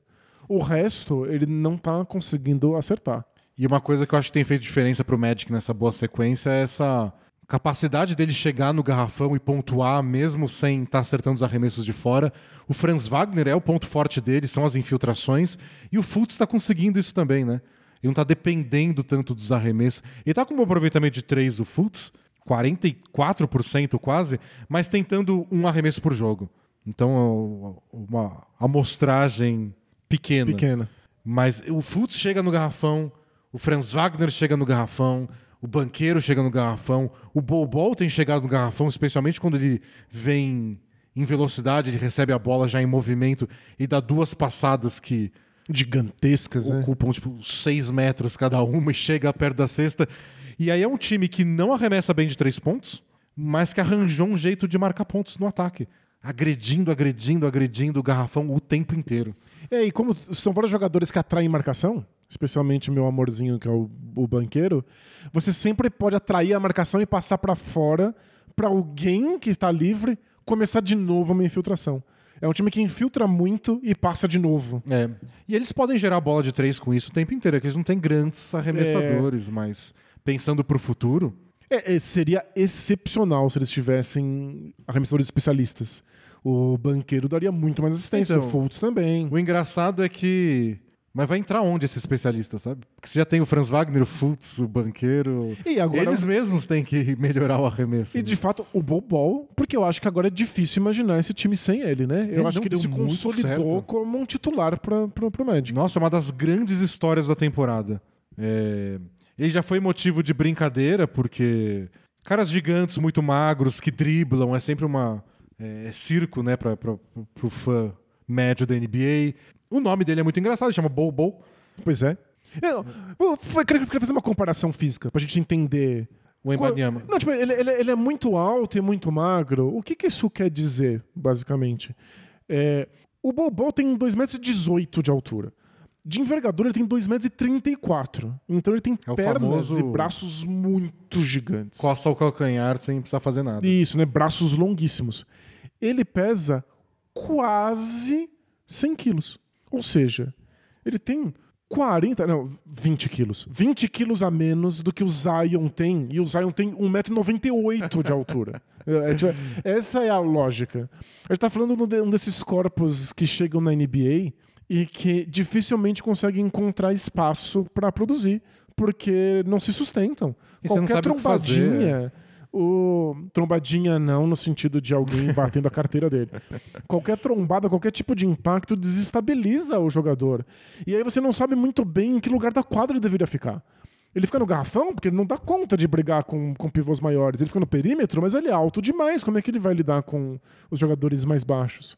muito difícil encaixar no esporte. A gente viu vários desses chegarem, ser draftados, passarem um tempo nos times e irem embora. Tem aquela paixão, né? Tipo, achei um cara de 2,20 que arremessa de 3. e fala, ah, mas eu não consigo deixar ele em quadra porque ele não dribla direito, ele fica só parado esperando o arremesso, e na defesa ele é jogado de um lado para o outro, e acaba perdendo espaço. E pareceu que podia ser um caminho no, na carreira do Bol As primeiras temporadas aí no Nuggets, ele mal pisava em quadra, ele não era usado. Ele foi ser usado na bolha, lembra? Que o Nuggets foi jogar os primeiros jogos da bolha, ainda temporada regular, entre aspas, e eles não tinham quem botar em quadra. Tinha gente machucada, gente doente, gente na quarentena, gente sei lá o que. O Nuggets não tinha quem botar em quadra. Eles botaram aquele jogo com cinco pivôs, lembra? Em todas as posições. Foi muito Foi engraçado. isso que o Bol jogou. E aí, depois que ele foi trocado pro Orlando Magic, não, ele tá jogando bem, de verdade. As médias da temporada, 12 pontos por jogo, 7 rebotes, um, quase dois tocos por partida. E ele não é o cara que fica fechando o garrafão. Não, de jeito nenhum, ele não tem físico pra Ele isso. ainda sofre na defesa um pouco, mas ele tem conseguido vir na ajuda. E eh, não é o cara que ele tá marcando, ele vem do outro lado e usa a altura dele para dar um toco. E se consolidou aí como, como titular. O time titular deles, Fultz, Bobol, Wagner, o outro Wagner, né, esse, o Wendell Carter tá fora faz um tempo, e o Banqueiro, é, tem jogado bem. Não tanto os números de pontos por 100 posses de bola não têm sido espetaculares, mas eles individualmente jogando bem e qualquer peça do banco que você coloca, eles continuam produzindo. Não tem essas quedas igual a gente falou do Nuggets quando, quando o Jokic tipo, sai da partida. Pois é, e o Magic é um desses times com vários jogadores jovens que ainda não, não tinha, quando começou a temporada, um quinteto consolidado. Não dá pra saber exatamente quem é o time que eles vão apostar pro futuro. A gente sabia do banqueiro, pelo menos imaginava o banqueiro. Quem estudou um pouquinho de draft sabia que ele ia ser tudo isso aí. E Era melhor não ter estudado. era melhor não ter estudado. Eu cometi esse erro aí, né? Meu erro foi sonhar, foi amar demais. E, e o Franz Wagner. Acho que é, é isso que você tinha de fato cravado em pedra. Todo o resto podia ser qualquer um. Então você bota a molecada e vê quem se encaixa. E o legal é que são vários jogadores jovens produzindo a contento. Talvez eles não sejam ainda um time no sentido estrito. Eles ainda não têm muito uma identidade, às vezes têm muita dificuldade de, de produzir qualquer coisa do perímetro, talvez como estilo de jogo não seja legal para o futuro. Então tem, tem questões aí que, que você precisa pensar É, na, na trajetória. Você não vai tão longe assim, sendo um dos piores times em arremesso de três pontos na NBA Exato. atual. Muito difícil. Mas dito isso, eles encontraram vários jogadores jovens interessantes que estão jogando a contento a ponto de ter uma sequência de vitórias dessa. É. Eu não ficaria nem um pouquinho surpreso se eles conseguirem torneio o de chá. É um time que tem esse potencial por ter vários jogadores jogando em alto nível. É, nesse momento eles estão em 13º no leste, 12 vitórias, 21 derrotas. O último colocado do colher de chá nesse momento é o Raptors, que está com 14 vitórias, 18 derrotas. É uma diferença que dá para pegar. Dá, dá. E o Raptors é uma das histórias esquisitas da temporada, porque eles estão piorando, piorando. E precisaram de 52 pontos do Siakam para arrancar uma vitória aí. Mas pelo menos isso parece que vai acontecer. O Siakam queria estar entre os cinco melhores jogadores da NBA. Agora ele tá mostrando por que, que ele sonhou com isso. É. Sonhou, sonhou grande demais. Tipo, eu sonhei com o banqueiro. Mas dá pra entender qual foi o motivo, né? Mas dá, dá- tá na briga. Matematicamente, o Magic começou a sequência deles no momento que ainda era dava para salvar a temporada. E pra gente é legal. É um time que todo mundo dava que ah, não vai jogar a temporada fora. E não vai, não. E é, talvez seja a, a coisa mais legal dessa temporada. A gente falou tanto sobre o como a liderança da Conferência Oeste fica passando de mão em mão, mas o que eu tô me divertindo mais é que os times ruins não são tão ruins assim. Qualquer time porcaria em processo de reconstrução, desculpa chamar teu time de porcaria, amigo ouvinte, pode de repente ganhar do Celtics em Boston duas vezes. Qualquer um. É o Thunder dando susto no Grizzlies. É o Magic sonhando com colher de chá. Acho que talvez o, o Pistons agora sem. É, com a sem lesão do. Kate Cunningham tá, tá E- mais dificuldades. E o Rockets, porque o Houston Rockets não é um time de basquete.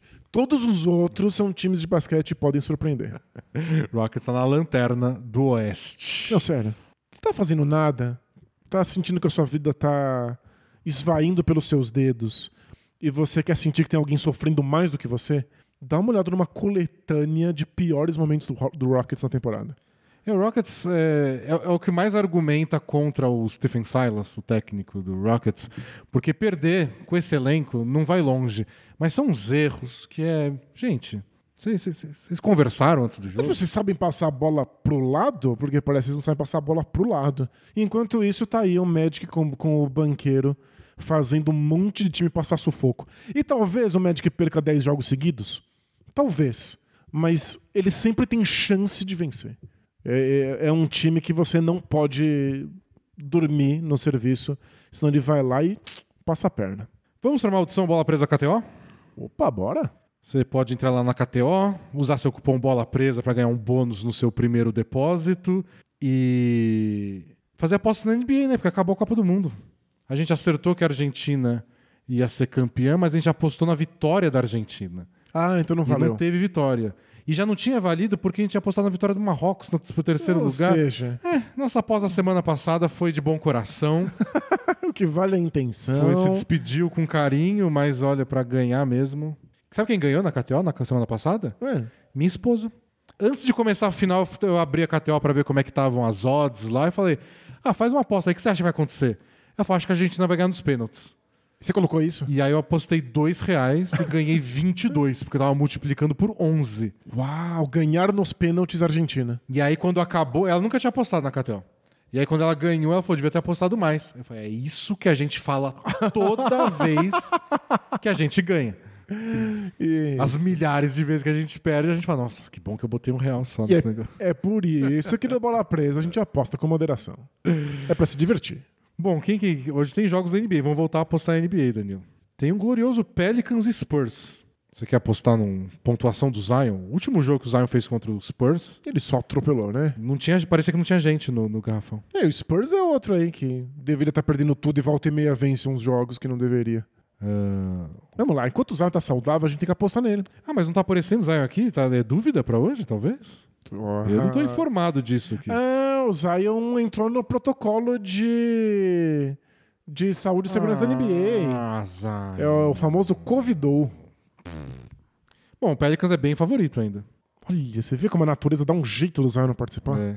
Bom, se for apostar nesse jogo, então a gra... Ah, dá pra apostar em outro jogador, que quem vai pontuar na ausência do Zion? Não é o É. Brandon Ingram que tá com o dedão lesionado ainda? Temos mais de 10 pontos, pro... mais de 9 pontos pro Alvarado. O Valanciunas, que é o novo Clay Thompson. É verdade? Qual, qual, qual a mais, expectativa? de, mais de 18 pontos para Valanciunas? Tranquilo, tranquilo. tranquilo. Com uma das mãos nas costas, inclusive você pode escolher qual das mãos. E no jogo do Jazz e Wizards? que ninguém vai assistir. É sempre legal assistir o Jazz, hein? Eu recomendo. O marketing é All-Star. Marca nem mais de 23 pontos. Caramba. Contra a defesa do Wizards? Fez 38 outro dia. Pode ser, vamos lá, vamos com essa. Então marca nem Você tá fazendo combinadinha? combinadinha, combinandinho. É, combinandinha. E por, por fim, no, vai ter um Sixers e Clippers. A gente pode arrancar aqui uma. E esse é o Clippers finalmente com todo mundo disponível. Tá todo mundo saudável. Ui, o Sixers é favorito, hein? É mesmo? É. Mano, anda jogando bem. Quer botar numa de jogador? Não, vamos, vamos só apostar na vitória do Clippers. Vitória do Clippers? Isso. Vamos com. Eles estão todos saudáveis, vão ter que mostrar serviço, é um jogo emblemático. Ó, Tá acabando o dezembro. Apostando quatro dinheiros, a gente ganha 31. Parece maravilhoso. Não tem como perder. A gente vai se arrepender de não ter apostado mais. né? É, não ter apostado cinco. E se você acha que faz melhor que a gente, aposta aí na KTO, manda o print no Twitter, a gente divulga aí seu- suas, suas vitórias. E aproveita que com o cupom Bola Presa você ganha aí um bônus no seu primeiro E depósito. vocês podem mandar só quando vocês ganharem também. A gente não, a gente faz a aposta aqui ao vivo É, e a fica gente se passa humilhando. vergonha. Se bem que eu, quando aposto no UFC, só mostro quando eu acerto. Quando eu Tá erro, certo, não é. preciso mostrar pra ninguém. Não imagina nem assistir essa semana. eu né? nem, então, nem aviso que apostei. Vamos pro Both Things Play Hard? Opa, bora! Are we having fun yet? Both teams play hard. Both teams play hard. It's not supposed to be easy. I mean, listen, we talking about practice. Not a game, not a game, not a game. We talking about practice. I want some nasty. Both teams play hard. Both teams play hard. God bless and good night. Então, Both Things Play Hard, sessão de perguntas e respostas. Mande lá no bolapresa.com.br a sua. E a primeira mensagem é do Cadu. E aí, D&D, tudo certo? Certo. Só queria enviar uma mensagem de carinho ao Bola Presa. Ah. Assim como outros ouvintes têm feito. Acho que é fim do ano, né? É isso, né? A pessoa fica, emotivo. emotivo. né? Minha esposa e eu estávamos assistindo um filme recentemente quando foi dito no filme: Vida longa ao rei. Foi- e ela, que assim como muitas companheiras ouve o programa de tabela, falou como se estivesse indignada: Não! Vida longa bola presa. Ah, muito legal. É isso, abraços. Muito obrigado. Um forte abraço, abraço pra esposa também. Que... Claro. E dane-se o rei. É, que rei. E rei o quê? Rei nada. Coisa antiquada. E é assim que a gente faz, é assim que se faz propaganda, Danilo. É. Toda semana, por 390 episódios, vai falando uma frase na orelha das pessoas. Agora ela tá vendo um. Ela, nem é ela que gosta da bola presa. É, nem ela que escuta. E ela tá vendo um filme e só de ouvir uma frase comum, como vida longa, já associou com a gente. Então, mas o fascinante é, não é a gente. A gente nunca falou vida longa bola presa. As pessoas que falam. São né? vocês, vocês ouvintes são os responsáveis. Muito obrigado. Mensagem do Raptors acima de tudo. E aí, DD? E aí? Só isso aí. não tá preparado. Tá- tá- e aí, e aí? Eu ia escrever essa mensagem antes e acabei esquecendo. Mas depois da pergunta do último episódio sobre se alguém já tinha ouvido uma pergunta no podcast que não deveria, eu tive que escrever. Opa, quero. Porque na semana passada alguém perguntou: ninguém já se reconheceu numa pergunta e causou alguma coisa? Então. Estava ouvindo o podcast uma semana qualquer quando alguém começa um relato. Toda vez que vou ver o jogo com a minha amada, tenho vontade de torcer para outro time. E um breve sorriso de canto de boca apareceu em mim. Conforme o relato passava, eu tinha cada vez mais certeza. Era ele, o meu noivo que sempre assiste jogos comigo calado, no máximo soltando um comentário breve a favor do outro time. Fui direto no WhatsApp. Foi você que mandou a pergunta pro Bola Presa? Não é possível. E ele nem se fez de sonso. Admitiu na hora e demos muita risada. Disse que não fez questão de esconder e nem conseguiria, já que eu também ouço o podcast. É, quando- Então, ou seja, ele sabia. quando a sabia. namorada, a esposa ouve o podcast, aí fica mais difícil esconder. né? É, bom, ele se jogou aos lobos. Então, aproveitando para responder a pergunta que meu noivo fez se ele é mau caráter por torcer contra o meu time, a resposta é sim. e agora torcerei ainda com mais afinco para o meu amado Toronto Raptors quando estivermos juntos. Te amo apesar dos seus defeitos, vida longa bola presa. Olha, esse é um caso de sincericídio, porque É. ele foi sincero indiretamente num podcast de basquete que ele sabia É. que ia chegar nos ouvidos dela. Às vezes a gente faz essas coisas, né? A gente sabe que vai ser descoberto e, E faz, mesmo assim. é. Tem lá, isso. Cada um com seu fetiche. E agora você só despertou ainda mais a torcida do Toronto Raptors dentro dela. Aproveita que o Raptors não tá numa grande fase para torcer contra. porque Pois é. Quando eles se recuperarem. Mas muito legal que ela ouviu, que absurdo. Já ter mandado um áudio já no zap pra dar mais medo, assim. Mensagem do Anthony Davis com a saúde do LeBron James. Não sei, não sei qual saúde é pior. Olá, Mbappé e Messi dos podcasts, tudo bem? Tudo bem. Eu acabei de me formar em um curso da área de saúde. E como sou amante de basquete, é, principalmente sinto que sempre sinto falta de algum profissional de saúde, com médicos, fisioterapeutas, psicólogos, enfermeiros, biomédicos, em transmissões ou mesas redondas de qualquer esporte. Seria muito legal mesmo. A gente mesmo gravou um 15 minutos essa semana falando sobre lesões e nós certamente não somos especialistas. Eu não sei nem como é que eu passei em biologia na escola. É, eu não passei sei de como isso aconteceu, é. Então seria muito legal ter acesso a esses profissionais, porque às vezes é difícil saber quem chamar. Não só porque a gente tinha uma dúvida importante, que a gente não conseguia achar a resposta. Que as matérias falam, não, porque a medicina esportiva avançou, então essa lesão não é mais. encerra a carreira. Mas avançou em quê? Avançou como? O que, que faz de diferente? E às vezes a gente Não pode explicar até- tudo que eu não vou entender. Me explica um pouquinho. E a gente pode até achar alguém que entende medicina esportiva, mas aí não entende de NBA. Então, às vezes não é fácil fazer essa ponte. É. Bom, em transmissões ou mesas redondas de qualquer esporte, seja futebol, basquete, Fórmula 1, vôlei, qualquer coisa. Porque sempre ficou a sensação que quando se fala de lesões, recuperação, descanso, ritmo de jogo, diferença entre idades, impactos das lesões na carreira, etc., acabam falando uma série de falas sem nenhum embasamento e só achismos. Isso, na minha visão, afeta muito de como o torcedor enxerga o atleta, ocasionando até desumanização e tratando ele como uma máquina. Se há espaço para ex-jogadores, jornalistas, ex-treinadores, influencers, ex-árbitros, acho que também deveria existir espaço para profissionais de saúde. É verdade. E não é uma crítica a algum programa específico, mas algo que acho que seria interessante de ser debatido. Queria saber o que vocês acham sobre isso. Vida longa, bola presa.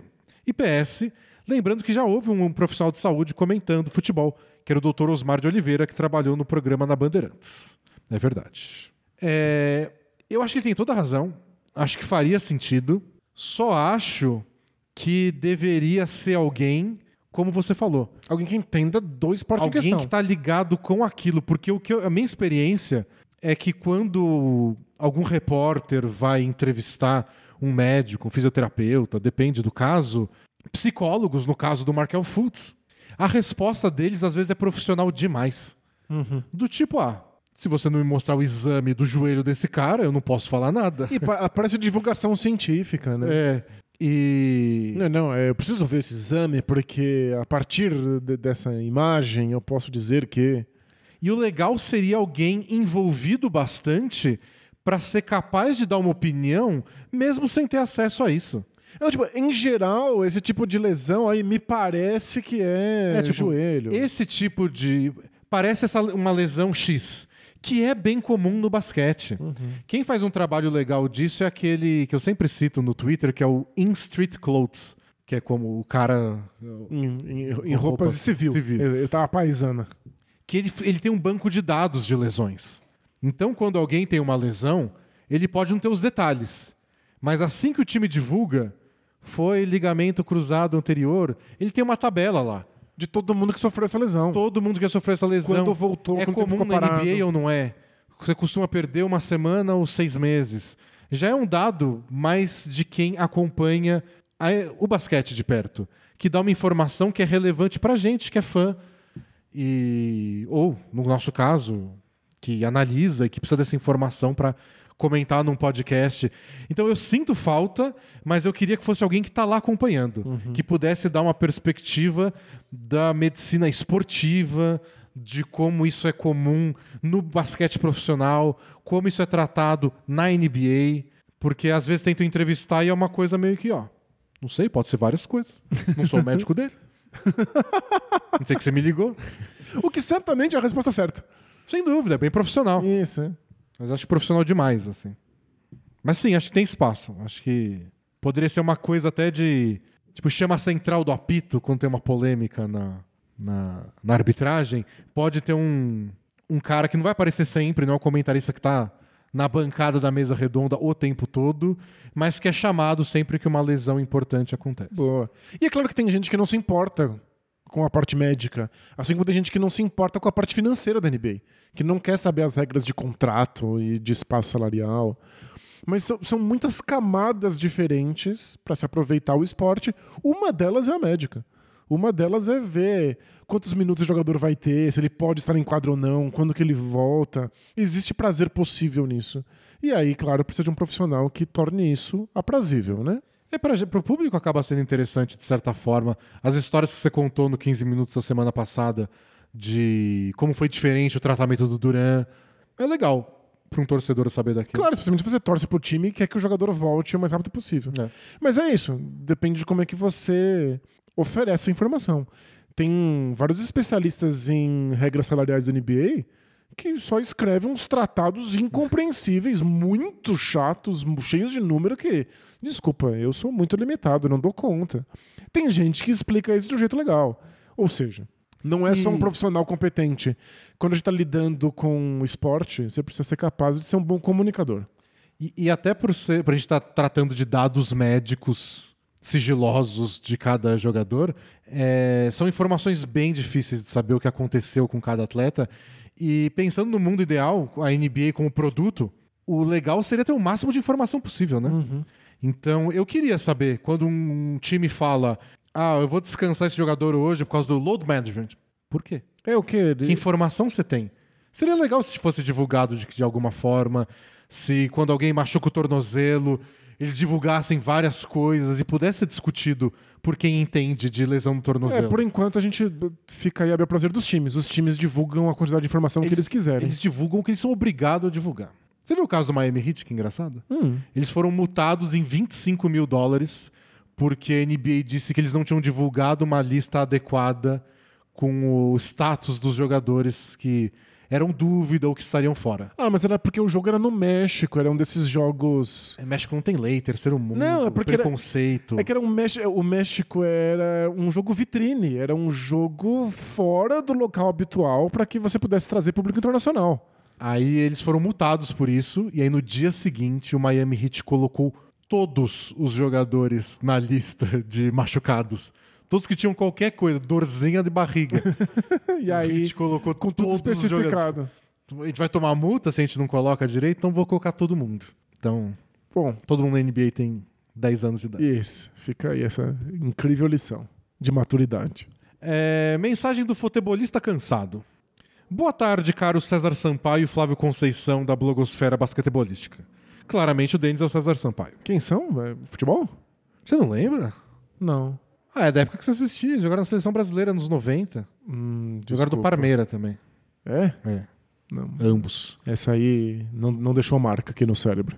César Sampaio fez o primeiro gol da Copa de 98. Olha só. Ah, Naquela, naquela época a abertura era com o atual campeão, não era o time da casa. Então foi um Brasil-Escócia. O primeiro gol foi do César Sampaio. É, não, não, não estou surpreso por não lembrar. É, tudo beleza? Mas ele continua. Beleza. Nesse ritmo de Copa, fracasso e processo de escolha de novo técnico, nada tem me incomodado mais do que a birra de alguns brasileiros com a ideia de um técnico estrangeiro. Nem a Argentina campeã me incomoda mais, porque eu me engano dizendo que estou feliz pelo Messi. Todo mundo usou esse recurso psíquico. É. Sério, se o pessoal dissesse que pra eles o Fernando Diniz era o melhor, tudo bem. Cada um pode gostar do que quiser, ainda mais no futebol. O problema é esse patriotismo bizarro de internet. Se jogassem esse argumento na mesa de bar, não ficaria incomodado, pois discussão de bar tem que ser bobagem mesmo, como top 3, time do século, subestimado, superestimado.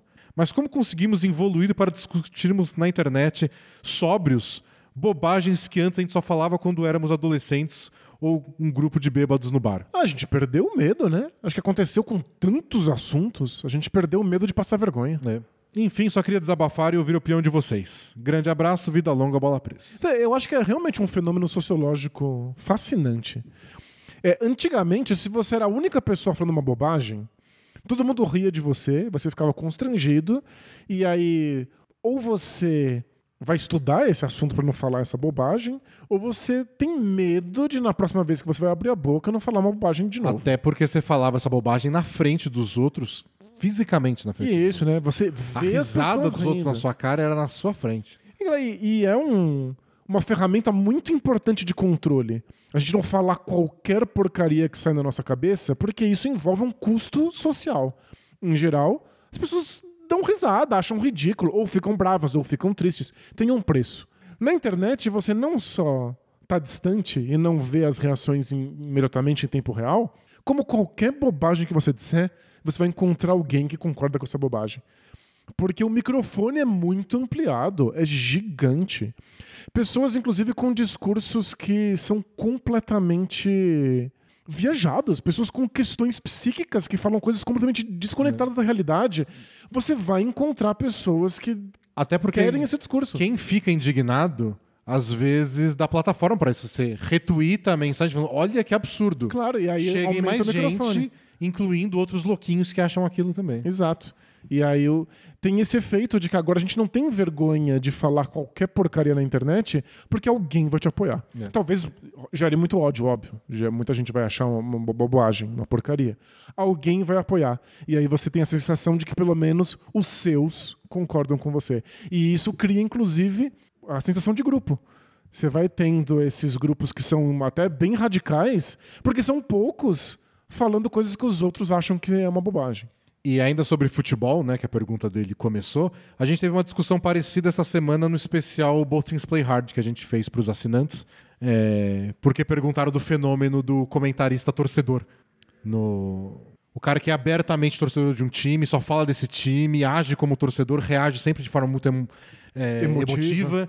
E a gente disse, disse como nessa nova época as pessoas procuram isso. Elas querem um representante deles que validem o que ela está falando. É, você quer se reconhecer no comentarista. É, e eu acho que isso também tem uma. um- pesa um pouco nisso. O comentarista que pega uma opinião aí que está sendo jogada e vai lá e banca essa opinião num programa de TV, numa mesa redonda, numa coluna na internet. Isso. E ninguém tem medo de estar falando essa bobagem, porque as pessoas que se reconhecerem nisso vão celebrar. E tem um último fator que eu acho importante pensando na parte do, do jornalismo profissional, do pessoal que escreve essas colunas, etc., que é como a internet também inverteu o jogo, né? Antigamente, o jornalista, o colunista em especial, ditava as pautas. Então, sei lá, um colunista ia lá e trazia o tema do, do técnico estrangeiro na seleção e isso ia pro, pro discurso popular, pra discussão nas ruas, na mesa de bar, etc. Agora não. Agora o jornalismo está sempre um passo atrás. Metade um- de um portal, de um jornal, é dizendo, explicando o que viralizou na internet. É verdade. É, a- os colunistas do jornal estão comentando o que foi assunto na internet. A internet que está trazendo as pautas. E aí não tem curadoria nenhuma. É dedo e gritaria. é o que viralizou porque é o que viralizou. E ninguém sabe explicar como viralizou e por quê. Às vezes você não encontra ninguém que concorda, mas virou um assunto e é só caos. E aí o pessoal está respondendo a isso, e aí geralmente o discurso fica meio. A, a discussão fica num nível mais baixo, ou raso, vai, nem baixo, mais raso mesmo. Perfeito. Faz muito E sentido. eu acho que nesse caso do técnico estrangeiro, sempre fica nisso. A discussão sempre acaba no, no- na primeira página, porque ela começa do pior jeito. A próxima mensagem é do Combi Bryant. Combi, tipo. Tipo, o famoso veículo, automotor. Isso. Bom dia, senhores presas. Sou assinante desde o primeiro dia e leitor assíduo desde os primórdios do blog. Desde que o Both Things Play Hard era feito um site chamado Formspring. Eu lembro. Co- começamos lá. Vivo na gringa. Vim aqui casado e depois de quatro anos, neste ano ainda, me divorciei. Minha ex não é brasileira. Eu a conheci no exterior e quando regressei ao Brasil tivemos uma relação à distância por dois anos. Depois moramos juntos no Brasil, casamos e viemos pra cá. Acontece que acabei conhecendo agora, depois do divórcio, uma porto-riquenha através de um aplicativo de relacionamentos. Olha só. É a primeira vez que usei esse troço e não estava lá com altas expectativas. A questão é que nos conectamos de uma forma inimaginável. Uou, Temos tanta coisa comum que eu até me assusto um pouco. que bom que funciona pra alguém. Isso aconteceu no dia 1 de dezembro, nosso primeiro encontro, há três semanas. E todas as vezes que nos vemos, quase todos os dias desde então, temos excelentes momentos. Somos ambos divorciados, ela gosta de NBA, conhece os jogadores e os times e é super fã do JJ Barea, ídolo porto-riquenho. É, Verdade. Se você conhece uma mulher aí que é fã, fã do, do JJ, Barea, Barea. dá aquele arrepio. Eu, eu- eu sei que eu não sou a favor do. Ai, temos muita coisa em comum. Mas JJ Mas Barea, JJ Barea, JJ Barea tópico dá. no primeiro encontro, dá aquele sinal de que talvez seja ela. JJ Barea é um daqueles casos que jogava muito melhor na seleção do que na NBA. Demais, nossa. Aliás, jogadores de Porto Rico em geral, né? É, Porque o Carlos- Arroio Carlos era a mesma Arroio. coisa. É, gostamos dos mesmos tipos de filmes e séries irrelevantes. O Barea é importante. Série e filme não quer dizer nada. E toda vez que ela fala de Porto Rico, eu penso que ela fala sobre o Brasil e vice-versa. De tão parecidos que somos. Nossas relações com os nossos pais são parecidas também. É, com uma mãe complicada e um pai muito bom pra gente. Que lição bacana sobre mundo globalizado, né? Você pode ter as mesmas experiências em qualquer canto do planeta. É, temos opiniões parecidas com relação a temas sociopolíticos e ontem, o mais importante, descobrimos que pelo menos uma vez por ano assistimos todas as batalhas de rap do filme 8 Mile, aquele com Eminem. Não, não é possível. Gente, e, Três isso, semanas intensas. não, e isso, isso é gosto específico, hein? Né, tipo, eu tenho fetiches específicos, mas você, você você não entenderia. entenderia. é. Eu assisto as batalhas de rap do 8 Mile. Tá bom. Por mim, tudo bem. Nossas relações amorosas estão sendo as, melho- as melhores da minha vida, e ela diz o mesmo. Ela tem esse nível de sinceridade que eu acho maravilhoso. Rela total. É, e não tenho mais idade pra ficar jogando joguinhos e É tentar- aí, é. tentar descobrir o que outra pessoa pensa. É, às vezes a gente tá só velho demais pra rela moderada. Também estou sendo o mais honesto e aberto possível com ela e está sendo uma experiência fantástica. Esse é um tipo de coisa que eu nunca tive com a minha ex, por exemplo. Depois do divórcio, até a maioria dos meus amigos confidenciaram que não sabem como durou tanto, porque não tínhamos nada em comum. É sempre assim quando termina, né? Quando termina, você sempre pensa, por que que Durou além da aqui? primeira semana. Pois é. Porém, Porém- porque esse foi o maior. É. Ela é linda, inteligente da, da história, né? né? Porém, a mulher dos meus sonhos está aqui a intercâmbio, fazendo intercâmbio. E deverá regressar ao país dela de origem dia 1 de janeiro, totalizando nosso tempo juntos como só um mês. Ah, então tem isso, né? Se, se fosse ficar mais um ano aqui, aí junta, junta as trouxinhas, casa e event- depois você de- decide em que país vai ficar. É que um mês é muito rápido pra fazer isso. Tivemos uma discussão, no bom sentido da palavra, com relação ao nosso futuro. E no auge do teor alcoólico em nossos sangues, decidimos dar uma chance ao nosso relacionamento e seguir ele mesmo à distância. Já que ela pretende terminar o curso dela, que falta mais um ano, e depois voltar para cá para fazer o mestrado. Porém, de novo, Porém. isso é uma experiência que eu já tive. Lembra que ele conheceu a namorada na gringa, Ah, veio é verdade. e a, a e- com a ex começou a distância também. A distância mesmo, em outro país. É, já, tive, já tive essa experiência e não tenho certeza que gostaria de fazer novamente. Estamos juntos há três semanas. Tem sido fantástico, mas todo início de relação é sempre gostoso e nenhum de nós dois viu o lado sombrio do outro ainda. Mas é algo que já conversamos e sempre que possível. E, como eu disse, estamos tendo uma relação muito honesta um com o outro. Eu tenho 34 anos, ela tem 31. Será que eu devo embarcar em mais uma aventura de relacionamento à distância? Meu coração diz que sim, mas meu cérebro não tem certeza. O meu lógico, eu sou mais racional e ela mais emocional, questiona. Quais as chances de encontrar uma mulher com tais características que me dou tão bem? Tive alguns dates antes dela e nenhum deles sentiu uma conexão tão forte. Então, meus queridos bolas presas, o que devo ponderar para resolver essa questão? Grande abraço e bola longa ao vida presa. Leovar? É que eles já decidiu, né? Como é que não vai tentar? Como é que você para uma coisa que tá funcionando, porque, pelo qual ele tá encantado e que, pelo jeito, a outra pessoa tá encantada também? Como é que você só interrompe isso e fala: Não, abraço, é, distância é meio É. ruim, né? Tchau, tchau. Tem duas opções. A opção moderada, que é vamos tentar a distância e a gente vamos ver como é que é de viajar. Porque você não citou o país, né? Ela vai- falou que vai voltar para Porto Rico. Não sei se vocês estão nos Estados Unidos. Bom, como é que é viajar de um país para outro? Vocês conseguem se encontrar? Vocês têm dinheiro para isso? Se encontrar de tempos em tempos? Daria conta de passar um ano sem se encontrar? É, tem essa. Porque depois de um relacionamento de, de um mês. Pode ser. E a outra questão, a, a- a não moderada, é o viva o amor intensamente. Larga você tudo e vai passar um ano em Porto Rico. Legal, né? Jogar tudo pro alto. Tudo pro alto, vocês estão apaixonados. Se fosse um filme na sessão da tarde, certamente. Só se vive uma vez. Pois é. A vida é muito curta. E Porto Rico aí é mó legal, parece Brasil. Se você gostar do Brasil. É, você vai gostar da família dela. Vai lá, mora, arranja um emprego lá, sei lá, trabalha à distância. Olha só o Denis deixando o amor prevalecer. É, por que não? Eu, eu- eu posso te Qual listar. nível? Eu posso te listar motivos pra por que não. Se você quiser, eu faço em ordem alfabética. Aí você volta. Ué, deu errado, vai, deu errado.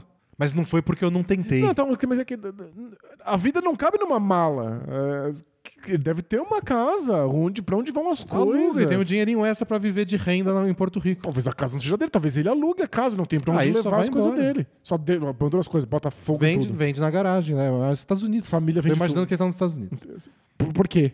Ah, é porque tem. Conheceu o imigrante de Porto Rico. Então tem que ser os Estados Unidos. Mais próximo. Tem que fazer família vende tudo. É. É. Tô, eu tô dizendo que é uma possibilidade. Não, claro, claro. Mas o que pode dar errado? Muita coisa. Pode muita coisa. tem a opção moderada. Não é rela, mas. É, eu acho que seria meio absurdo só cortar essa relação. Agora, talvez igualmente absurdo seja abandonar tudo e correr pra Porto Rico. Mas pode ser incrível. E se der certo, olha, excelente filme brega com a Meg Ryan que vai sair daí. É, aí tem que fechar o acordo, né, com o Ministério do Turismo de Porto Rico para conseguir as filmagens, um bom patrocínio, para gravar as cenas bonitas na praia. Não vai ser a Meg Ryan, vai ser alguma atriz de, de- que fala espanhol. É. Vai, vai ser a Selma Hayek, né? Certamente vai ser a Selma Hayek. Não tem outra opção. Deve ter, né? Mas a Selma tem, Hayek não, não. persiste. é. Existir, existem milhares de atores, de atrizes que podiam fazer, mas né, Vai ser a Selma Hayek. para os estúdios hollywoodianos. Tô pensando bem. Melhor não ir, não. Deixa pra lá. E a última pergunta é do Tyler Hero Curitibano. Fala daí, tudo tranquilo? Tranquilo? Sou outro fã que, apesar de acompanhar a NBA desde 2012, Opa. descobriu vocês esse ano Não faz sentido. por conta do Nerd Player de NBA 2K que vocês gravaram com o Jovem Nerd. Bom, que legal. Que bom que funcionou, mas, porra, 2012 agora de NBA, não conhecia bola presa? A gente tá aqui desde 2007. Tem que fazer, tem que melhorar isso aí, Danilo. Vamos falar com a equipe de marketing na reunião Claro. dessa semana. Que, ou seja, Eu e você. Bom, e desde então virou um dos meus podcasts favoritos, por fugir das mesmices dos perfis e conteúdos de basquete que temos por aí na internet. É, obrigado. Fofo. Não quer atacar ninguém, mas obrigado. Apesar de admirar todos os causos pessoais e amorosos do Both Things Play Hard, minha vida é comum e sem aventuras, portanto minha pergunta sobre basquete. Ufa, às vezes acontece. Poderiam explicar melhor como funciona o uso de escolhas de draft em trocas? Sempre achei que você trocava a sua escolha do- de draft do ano X por um jogador e já era. Mas jogando o modo manager do NBA 2K, Olha só, descobrindo pelo videogame. vi que tem várias variantes: escolha protegida, desprotegida, protegida top 5, etc. Caso tenham feito conteúdo parecido, podem me indicar, mas como novo ouvinte ainda não conseguir ver tudo. Tamo junto e vida presa ao presa bola. Leu, leu, leu, leu, leu, leu, vá. Confundi tudo. É... é que você pode brincar com a sua escolha quando você faz a troca. Você pode mandar a escolha de 2026. Aí você protege ela no top 5. Ou se estiver no top 5, não é essa que conta, não. É, isso. a próxima. Porque que veja, você quer mandar uma escolha de draft, faz parte da troca. Mas você vai se sentir muito mal, chorar vários dias no banho, se a, a escolha que você mandou virar um jogador espetacular, que em geral tá no top 10, ou no top 5, ou no top 3. Então você pode dizer: se estiver no top 10, top 5 ou top 3, eu não mando essa escolha. Manda do ano seguinte. E é um jeito de valorizar ou desvalorizar uma escolha de draft de acordo com o que você acha que vale, o que você está comprando, vamos dizer assim. Claro, se você está protegendo ela no top 3, 5 ou 10, É, tipo, vou proteger do lottery, da sorteio, top 14. isso. Porque não quero te mandar uma escolha muito valiosa, porque eu não tô pegando uma coisa muito valiosa em troca. Perfeito. Você está reduzindo o valor dela. Então é só isso aí. O, o proteger é isso. Se cair naquela posição, não é essa escolha que vai ser trocada. E aí vocês combinam. Então é a do ano que vem? Se não for essa que tá protegida. E a do ano que vem é protegida? Isso, porque dá, dá pra fazer isso, né? Uma é protegida top 3 no ano, depois top 10 no outro, depois top 14 no outro, É. depois no outro é, vira uma escolha de segunda rodada. Então, tipo, acontece. Dá pra, dá pra brincar com isso aí. Em resumo, os times têm liberdade para ficar detalhando exatamente o que está em cada negócio. Eles só não têm liberdade pra uma coisa. Os times não podem não ter escolha de draft em dois anos consecutivos. Isso. É uma regrinha aí pra salvar os times deles mesmos. Senão eles trocariam todas e ficariam sem nada Eles e trocariam tudo, porque o futuro, o futuro a Deus pertence. é o tipo de, de pessoa que vende a cama de dia e não sabe onde dormir à noite. Então, para impedir esse tipo de coisa, você obriga os times a usarem um recurso que a NBA criou para que eles melhorem de uma temporada para outra, que é o draft. E é isso, gente. Acabamos o Both Things Play Hard de hoje, acabamos o episódio 390. Esperamos aí mais um líder na Conferência Oeste para definir a pauta do podcast. Boa, é bem possível que apareça, mas também é bem possível que o Grizzlies fique ali e não saia nunca mais, hein? Possível. Pode acontecer. É isso. Muito obrigado pela audiência de vocês. Ficamos por aqui hoje, porém a gente se vê sexta-feira para o nosso Nets e Bucks no Isso, League 11 Pass. da noite no League Pass. Compra avulso, assina o League Pass, mas acompanhe com a gente, participa no Twitter com a hashtag NBA Bola Presa e a gente se vê lá. Isso, e se a gente não se vê lá, a gente se vê na semana que vem. Então, Feliz Natal, boas festas, até breve. Muito obrigado por mais um ano de apoio de todos vocês e tchau! Tchau, tchau!